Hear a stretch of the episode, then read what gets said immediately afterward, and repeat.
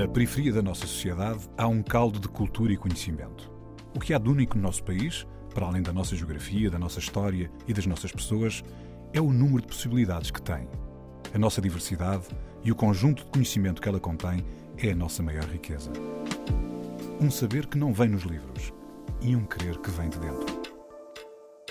A Antena 1 entra agora na Cidade Invisível, um sítio que está mesmo à nossa frente, mas normalmente passamos-lhe ao lado. Eu tive muitas vidas. Eu estou, mesmo agora que estou a falar de mim, estou a dizer que eu tive muitas vidas diferentes.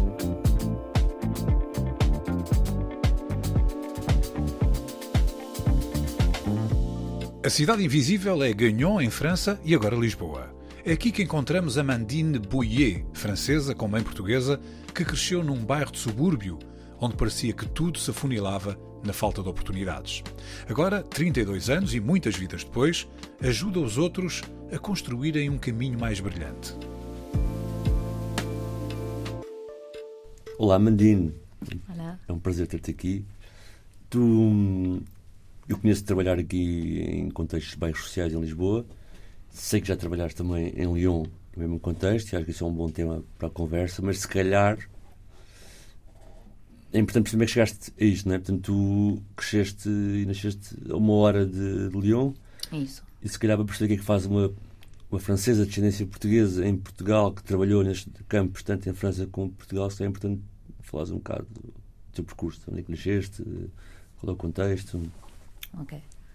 Então, sou Amandine, tenho que me apresentar, não é? Sou Claro. Amandine, sou luso-francesa, então de pai português e, de, de pai francês e mãe portuguesa.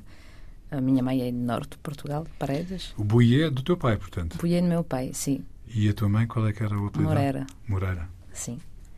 E há dois anos que estou cá em Lisboa. E basicamente eu cresci. Desculpa, na- há dois anos? há dois anos, Há dois sim. anos.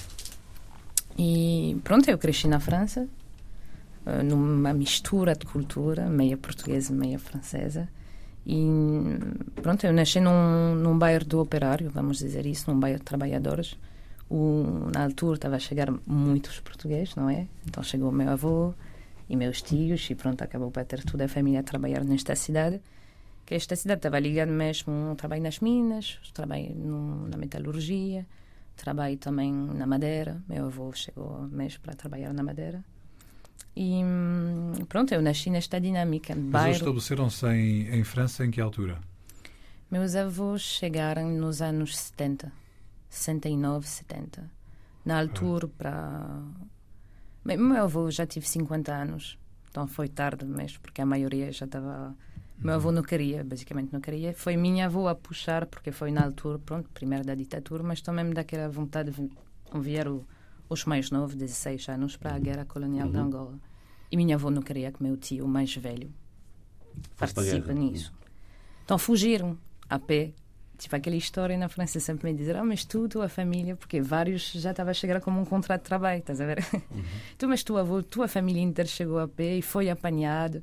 Tipo, minha família foi Mas conta lá apanhada. essa história, que isso é que é uma história interessante para nós sabermos. É, eu acho que é não muito comum, mas tipo, esta, por Não é exemplo, muito na comum. comunidade portuguesa na França, sempre está a dizer, mas tu também, tua família está um bocadinho atrasada, tipo, na piada, porque tua família chegou a pé.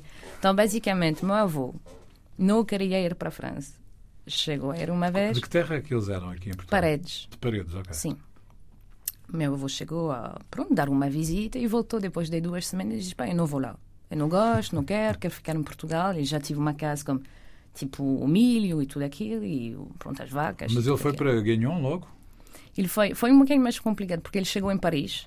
Ok. Fiz a, a tal volta em Paris porque na, na altura todas as empresas estavam a selecionar pessoas também em Paris. Eu acho que tive já contactos de amigos, pronto, famílias que já estavam em Paris. Então fiz uma primeira volta em Paris, não gostou de nada. Depois encontrou uma primeira empresa em Digoin, que é uma cidade também muito perto de Gagnon, uma cidade a uma hora, uma hora de Lyon. E ele não gostou nada, voltou. Quando voltou, minha avó diz: Não, não, nós não vamos ficar, tipo, voltamos todos juntos, tipo, tu não vai voltar e vamos. Então, minha avó puxou um quem ele já tive muito carácter, tipo, por exemplo, minha avó construía a casa, Como é que ela se chamava a tua avó? Carolina. Carolina. Minha avó construía a casa, então foi minha avó quem ia puxar aquele, dizer primeiro, o mais velho, que meu tio tem um nome também, tipo, é Ibrahim. Tipo, isso é, não é tão comum, eu acho, em Portugal. Então, Não é de todos. é. então meu avô, o mais velho, ah, minha avó não queria, absolutamente. E já ti- tivemos já família em França e estava a correr mais ou menos bem, mas pronto, estava a correr bem. E minha família passou a fronteira mesmo a pé. Como quem dá dinheiro, passar um contrabandista, é Uhum. assim que se diz, Sim, sim. espanhol, que eu acho que não foi o melhor, foram apanhados para a polícia e na altura a polícia decidiu devolver uma parte do dinheiro só o necessário para pagar um comboio para 10 pessoas, porque foi minha, tipo, minha avó, Foram 10 pessoas. É, toda, toda a família, os mais pequenos, minha mãe, todas a pé, assim, sem nada. E, e a, sim, a tia e pronto, os primos. E foram todos lá e a polícia espanhola decidiu deixar uma parte do dinheiro e mandou ele num comboio, mas tipo direção Paris. Mas não foi a direção.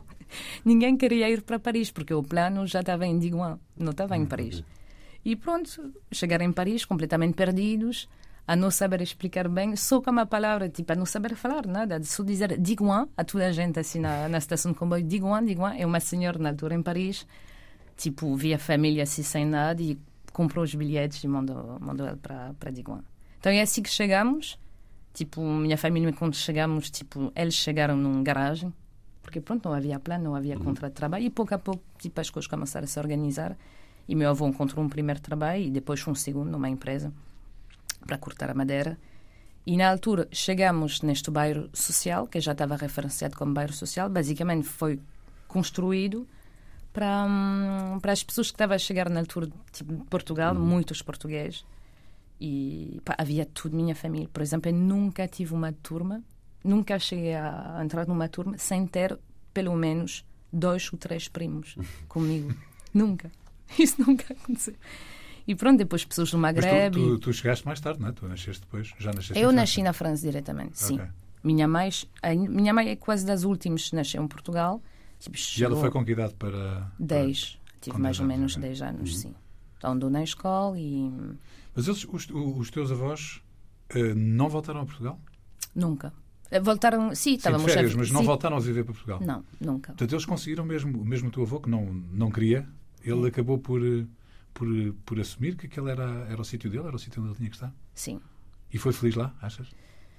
Bem, não sei, porque eu acho que crescemos com aquela saudade de ouvir sempre falar de Portugal. Eu acho que o meu avô nunca se adaptou muito, mesmo com a idade, estás a ver? É completamente diferente de, um, de alguém que chegou com um 16, dez- até mesmo até os 30. Ele já tive uma vivência em Portugal, 50 anos, chegou na França com 50 anos, inalfabeto, não sabia ler, não sabia escrever. Mas conseguiu aprender a falar francês? Nada. Porque é isso que vamos falar, se calhar um bocadinho mais tarde, mas tipo, nesta altura, pá, tivemos uma vivência um bocadinho estranha, porque eu estava a notar que não estava igual que os outros crianças na escola, pessoas fora daquele bairro, porque estávamos numa associação portuguesa, havia uma associação de moradores portugueses, andávamos tipo tudo em pá, um sentimento comunitário e de comunidade muito forte. Então, meu avô estava tudo super tranquilo, minha avó também nunca aprender a falar. Porque os vizinhos eram portugueses, Sim, então sim. não havia. E como esta idade decidiram hoje de não. só para fazer as compras. Sabia? Só fazer as compras. E do resto. hum, Eu acho que tiveram uma vivência meia portuguesa à espera do verão. Tipo, basicamente são um mês de trabalho. E depois Para- vim para Portugal. Yeah. Olha, vamos ouvir a primeira música. Tu escolheste Ryan B. Fever com Um Gaon. O que é que é? Eu nunca ouvi. Não Então, que é. eu escolhi, escolhi esta música porque eu já sei que o António gosta muito desta música. Não estou a brincar. O António gosta? Uhum. Gostas? Ok. Mas não, eu escolhi esta música mesmo porque na altura na França, tipo, um- isso um, pá, já havia essa mistura, estava o R&B, também o Rai, também a música africana, já naquela altura, tipo, estávamos sempre a ouvir isso, tive um grande sucesso na França e uma música de comunidade, cada vez que estávamos a festejar, festejar fora como todas as pessoas do bairro, estávamos a ouvir esta música, então, por isso. Vamos ouvir Ryan B. Fever B. Fever. Eh. Aïe, Magic System. Mon copé, aïe, C'est le son du tiers, mon écoute, on est entre nous. Depuis Abidjan, on compte sur vous. 113, c'est lui et moi. Et ce son, c'est fait pour vous.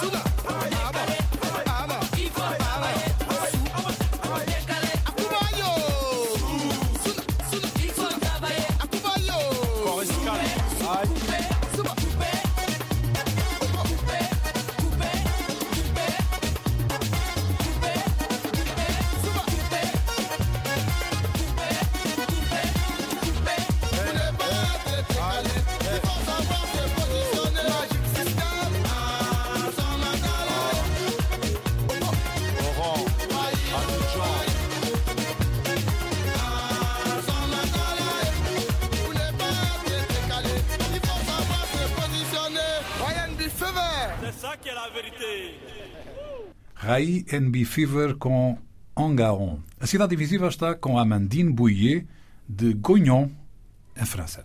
Medina, já falaste hum, um pouco dos seus avós e das questões de integração em França, nomeadamente até dessa espécie de auto-organização comunitária portuguesa, não é?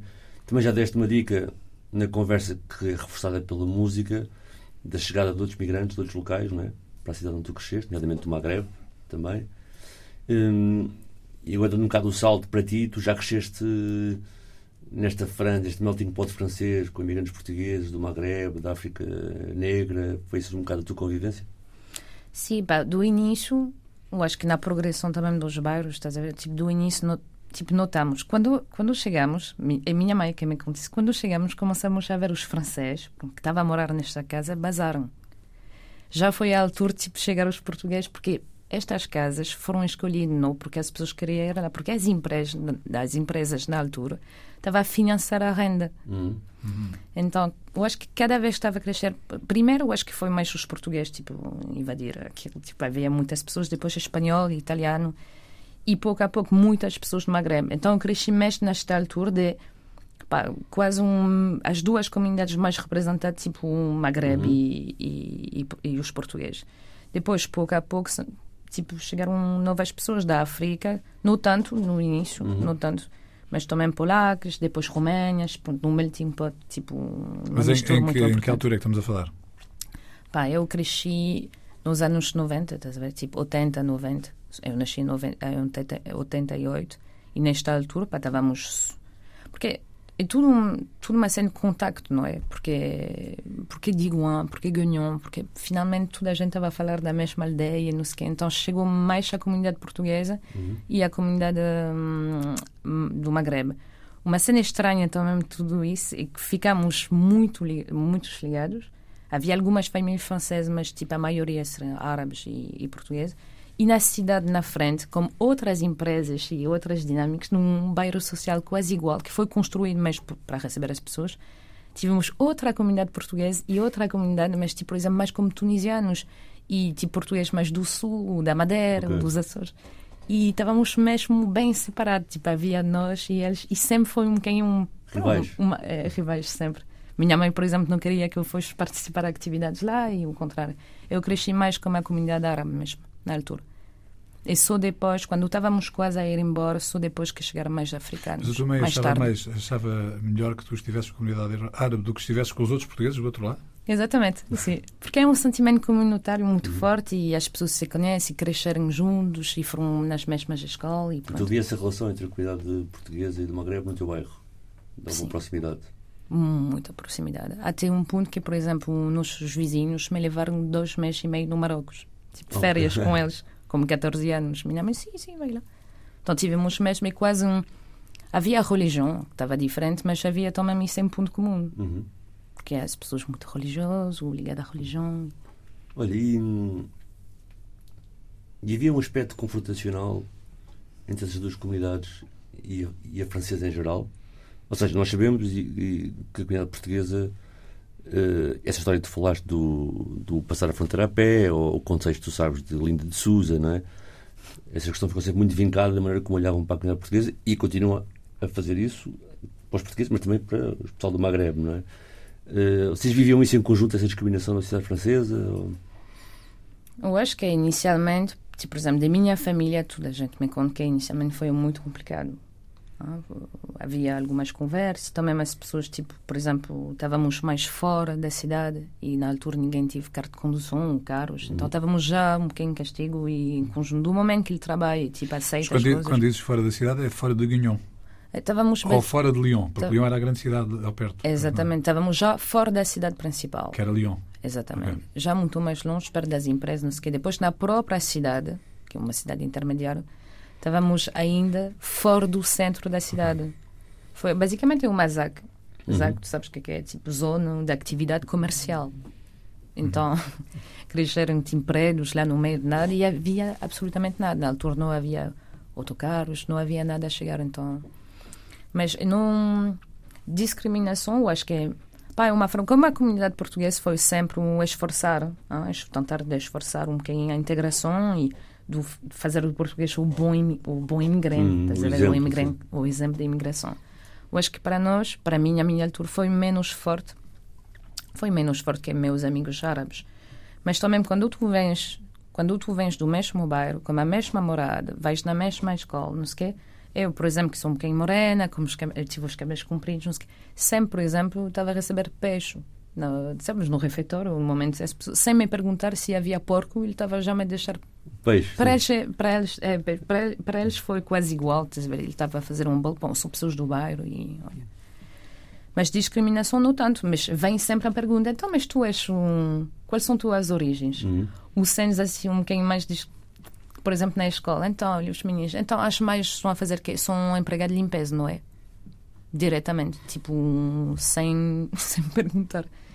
E hum, eu acho que é sempre, mas até agora sempre as pessoas me perguntam: ah, mas voltaste, por exemplo, estou de volta em Portugal, vamos dizer não. Finalmente eu nunca nasci aqui, nunca vivi aqui, mas as pessoas me dizem: então estás fixe no teu país? mas não é meu país.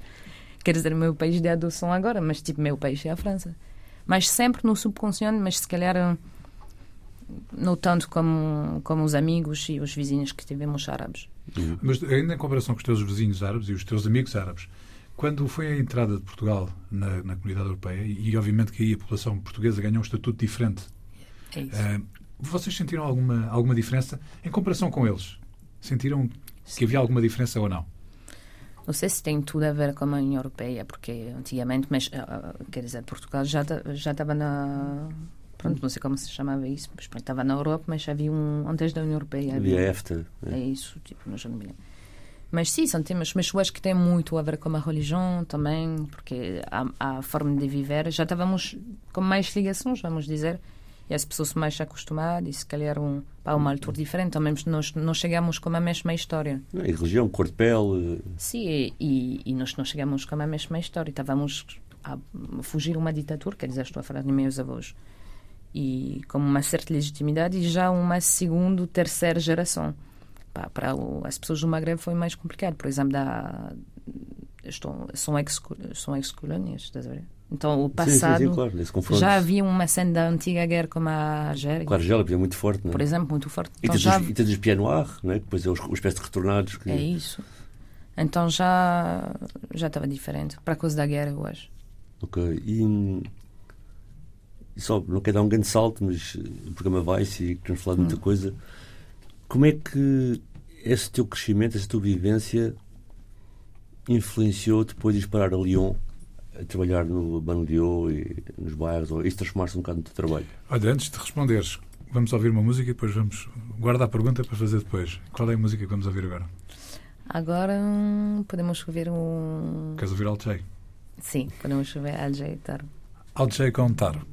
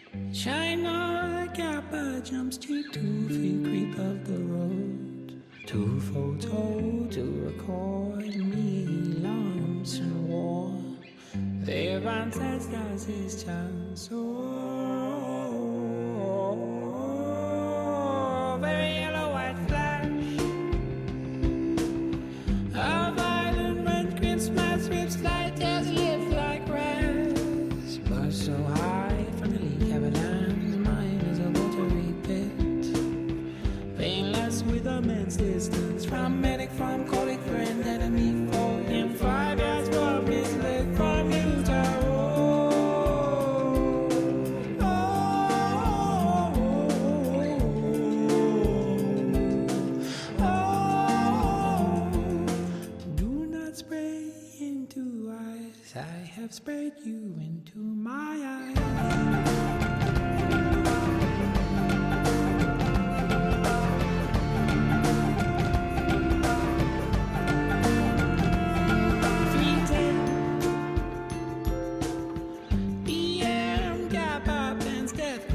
as colors and cares, glazed to gray, shriveled and stricken to dots. The left hand.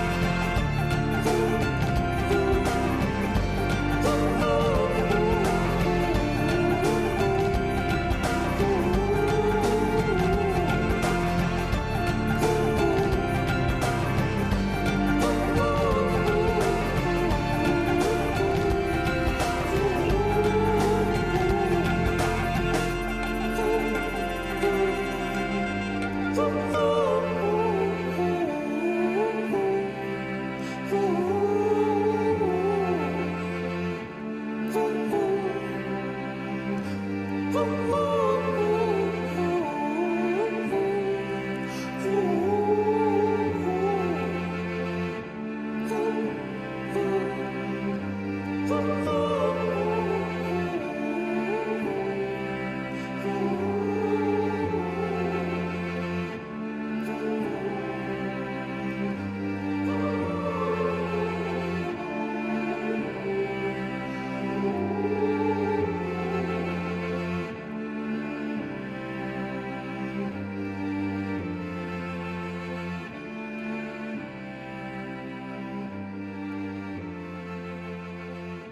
Altjei com Taro.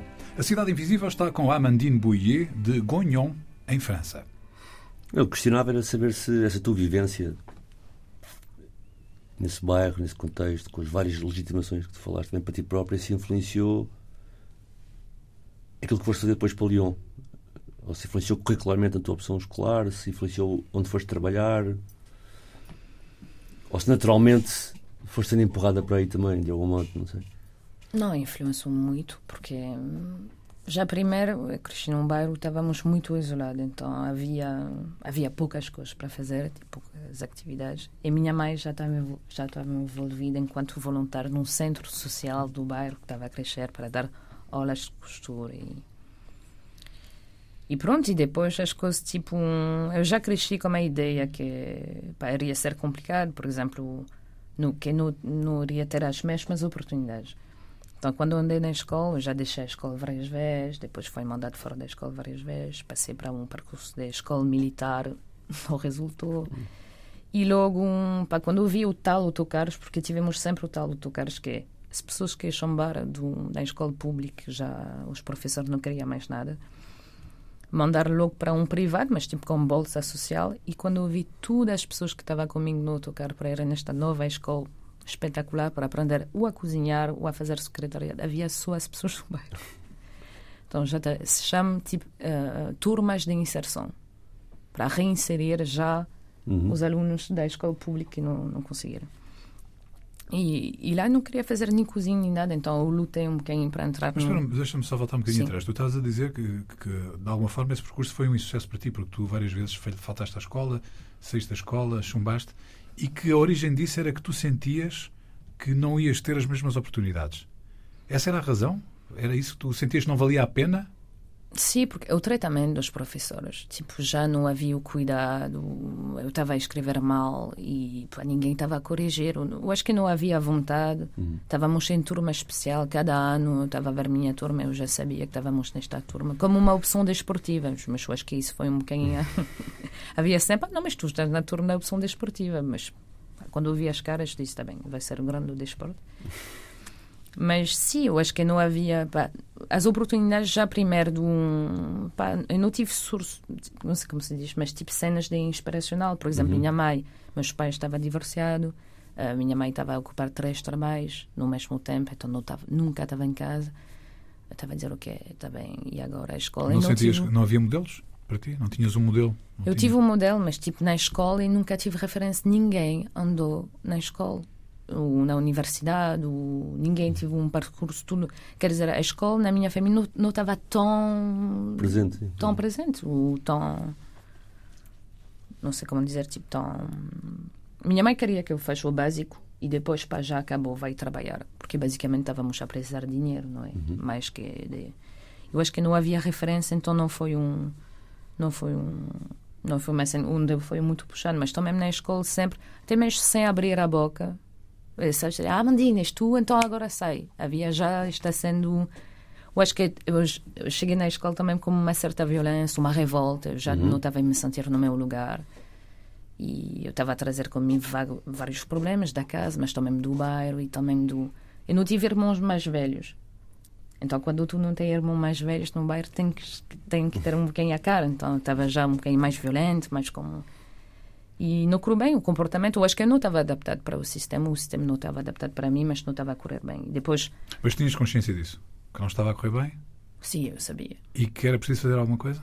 Sim. E o que é que decidiste fazer? Estavas aí, estavas, foste para a escola privada e já agora num sistema parecido com o Portugal, que é quando tu não consegues ter sucesso, mandam depois cursos de, de, de costura, de seda, etc. É isso. Mas tu disseste que ias lutar contra esse sistema que agarrava nesses alunos e que os ia pôr naquela caixinha de irem fazer cursos técnicos, né? disseste que ias lutar. O que é que decidiste fazer? Sim, porque, por exemplo, quando eu cheguei lá, eu fiz tudo um filme porque não queria andar na cozinha havia um curso, e por isso que chegámos ao trabalho comunitário, havia um curso de trabalho tipo social e, e de saúde e não sei o quê, e havia poucas vagas. E claro que não havia vagas para mim, então decidiram me deixar entrar, com muita luta, também minha mãe ter, tive que ir lá falar, eu pedi à minha mãe, mas tipo, entrar, mas como contrato. Como as vagas não seria para. não- isso não foi para toda a gente, tu entras, mas como um contrato. Então, dois, três problemas, já estás fora. Pronto. O, primeiro mês eu já tive dois problemas. Eu sabia que durante um ano iria ter mais um. Então, dizer, já estou fora. Depois, não havia mais opção, porque uma vez que tu sai, estás mandado fora da, da educação nacional francesa, é muito complicado. Uma vez que estás mandado fora do privado, é, pá, acabou. Então, eu fiquei desescolarizada, tive que ir estagiários numa cozinha, num centro de idoso, Uhum. E ninguém estava, ninguém queria de mim, basicamente. E eu tive muito sorte porque o, o chefe, cozinheiro, tipo, cresci no meu bairro. E ninguém sabia. Bom, ele fez sua vida e eu conseguia ter um bom trabalho. E um dia, para chegar atrasado, ele me deixou assim fora durante horas, com a chuva, o frio. Ele foi me agarrar fora e me diz: Olha, eu tenho a mesma vida, que eu tenho, temos as mesmas dificuldades e eu consegui, então agora vais arrancar para voltar à escola, porque tu tens 15 anos, 16 anos, nunca vais conseguir. Então eu acho que ele me deu um impulso, tipo, são caras assim de referência que eu tive na minha vida, tipo, ele me puxou mesmo, acreditou, eu acho que é a primeira vez que alguém estava a acreditar as minhas competências, então ele me puxou e eu conseguia voltar na escola, mas através de um outro ministério, tipo da agricultura. Como é que se chamava ele? Pá, não me lembro. Não me lembro do nome dela. Não me lembro porque foi rápido, também eu estava. Mas tipo, ele me puxou e eu passei do lado da cozinha e ele começou a me pôr na equipe da animação, como as pessoas. Porque ele estava a ver, se calhar, que eu tive um, um afeito, uma cena para dar e correu bem. E depois eu conseguia voltar para a escola como esta vez um, duas coisas novas. A primeira é de nunca mais voltar no bairro e nunca mais voltar em casa. Então ficava a dormir naquela escola. Isso mudou tudo também. No meio do campo, sem nada. E eu não poderia sair também nos tempos livres. Então o que é que mudou mais foi este momento, porque eu não poderia sair, então tive que encontrar uma forma de, ocupar, de ocupar o tempo. Eu vi um cartaz de mobilidades para ir apoiar um, projetos na, União- na União Europeia, tipo, pronto, projetos. Eu candidatei porque eu não tive mais nada a fazer e eu ganhei. Então foi mandado tipo três meses na Bulgária, num bairro. É assim como sou tudo, tipo, num bairro, que não foi meu bairro, num bairro ciganos. A maioria da, da, da comunidade estava cigana. Com muitas dificuldades, tipo, um- numa cidade completamente perdida na Bulgária. Eu acho que, numa escola, para trabalhar numa escola como criança, eu acho que isso foi mesmo um- foi um impulso, porque eu comecei a ver que eu tive o jeito, que eu estava a gostar disso, e que também fiz um clique. Quando eu voltei na França, já não voltei igual. Minha mãe se lembra, não voltei igual, porque eu tive a possibilidade de ver fora, estás a ver o que é que estava a acontecer. E ter Portanto, também uma perspectiva diferente. Há um gesto, um gesto de afeto de alguém que se interessa por ti, que te diz três ou quatro palavras que mudam a tua vida É, e tu a partir daí começaste também a dar afeto a outras pessoas e a tentar ajudá-las. é isso. Vamos ouvir a Mara Andrade? É, obrigada.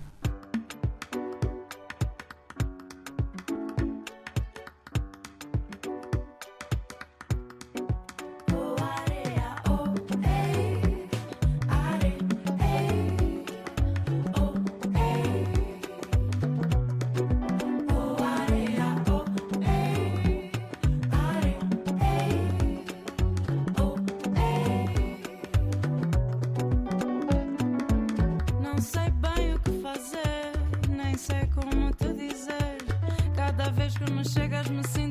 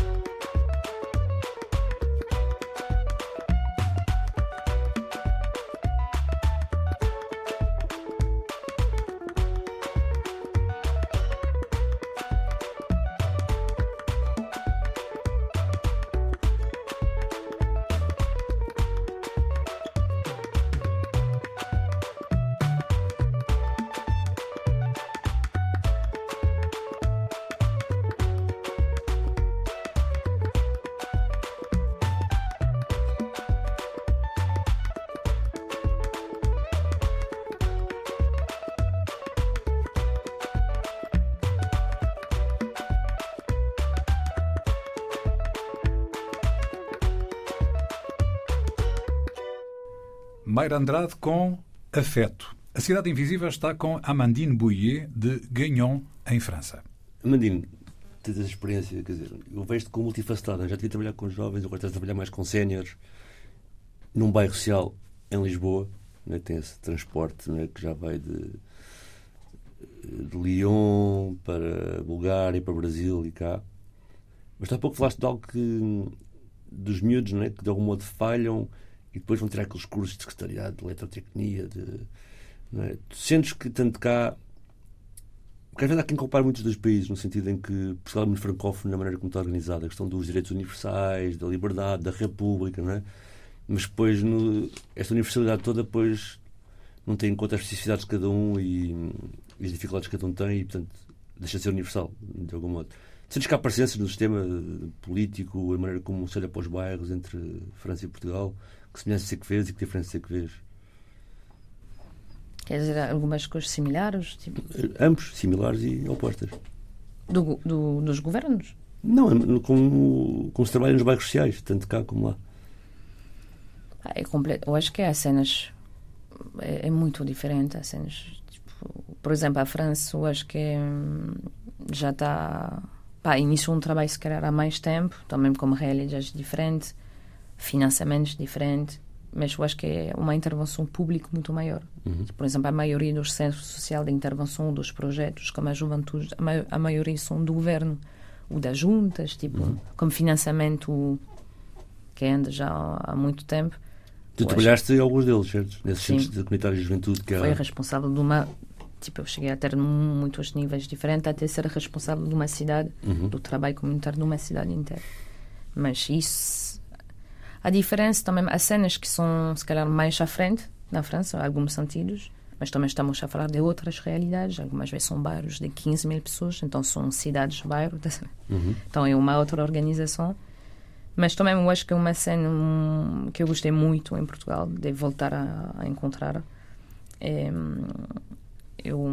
pá, o envolvimento das pessoas, porque acabas para ter muito intervencionismo também na França, cada vez menos participação, porque depois a pessoa já tomar conta daquilo e dar a palavra e os moradores seguem aquilo. E eu acho que aqui é mais direto, é mais. Eu sinto isso com mais sinceridade. Eu tenho a, a- tenho a, a sensação que eu voltei ao início do que é que deve ser o trabalho comunitário. Achas que a economia da falta, que é em Portugal, a economia da escassez, nestes bairros, na escassez das políticas públicas, né, como estás a falar aqui em França, eu também já estive em França e, e, de facto cada bairro tem esses centros juvenis que é incrível, não é? Mas certas- economia da escassez faz com que as pessoas tenham que agarrar mais por si nas coisas, cá. Completamente, sim. Eu notei isso, por exemplo, no Brasil. Pá, para mim foi um choque. Tive a oportunidade de trabalhar numa favela no Brasil. E pá, em 10 segundos tivemos tantas pessoas envolvidas, porque senão não iria nada acontecer, não é? Não havia financiamento, não havia nada, nunca vi uma participação tão grande. Eu estava.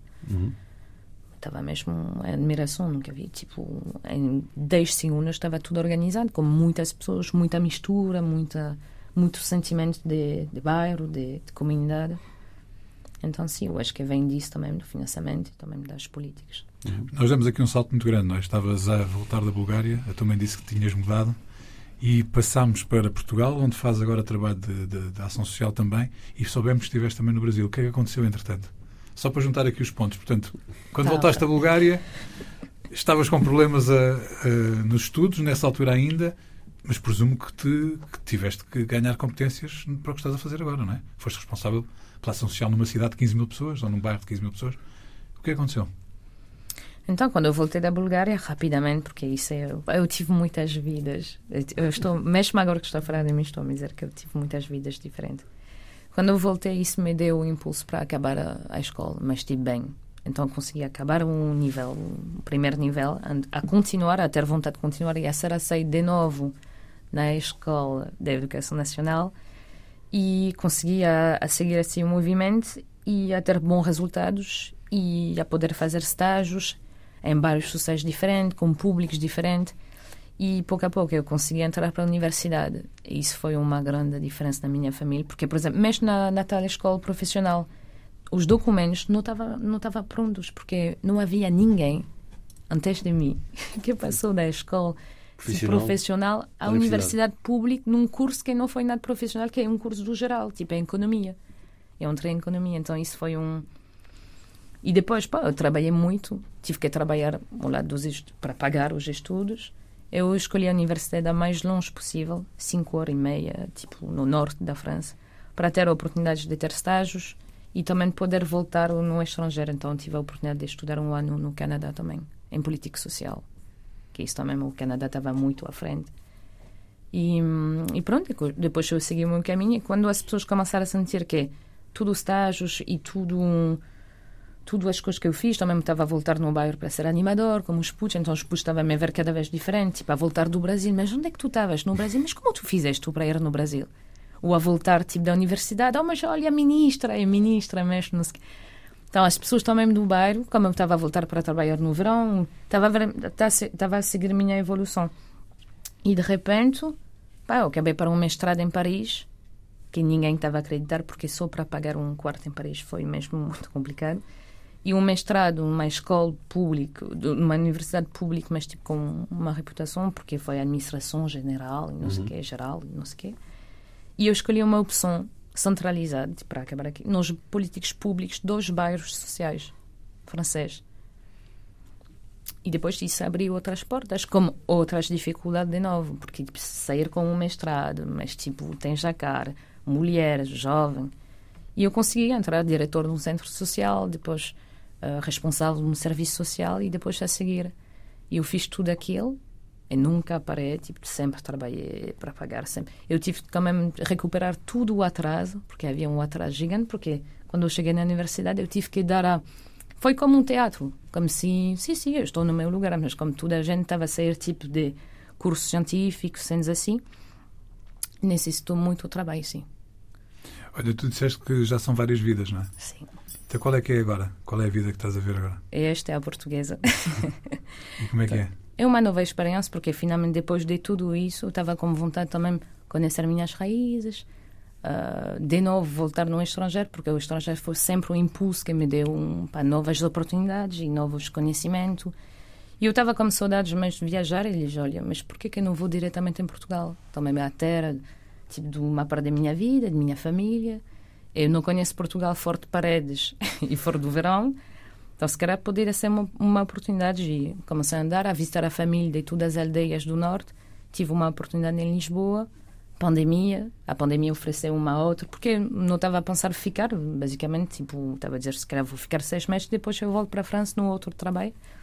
E pandemia, comecei a apoiar no bairro e fiquei a cargo do, do novo projeto, sou coordenador do novo projeto. E pá, foi tudo assim, uma improvisação, mas isso é uma nova vida, porque eu tenho a sensação de voltar do início, mas não tanto, também dar um contributo. E como esta mistura, que eu tenho do trabalho que eu fiz em França e agora em Lisboa, tipo de poder dar o maior e de puxar um puxar uma associação e puxar um bairro que estava muito esquecido há já muitos anos e não havia nada a acontecer então agora acontece e bom, vamos ver Está a correr tudo bem em Portugal. está a correr tudo bem em Portugal sim Amandine Bouillet, francesa com mãe portuguesa. Cresceu num bairro de subúrbio onde parecia que tudo se afunilava na falta de oportunidades. Agora, 32 anos e muitas vidas depois, ajuda os outros a construírem um caminho mais brilhante. A cidade invisível é Gagnon, em França, e agora Lisboa.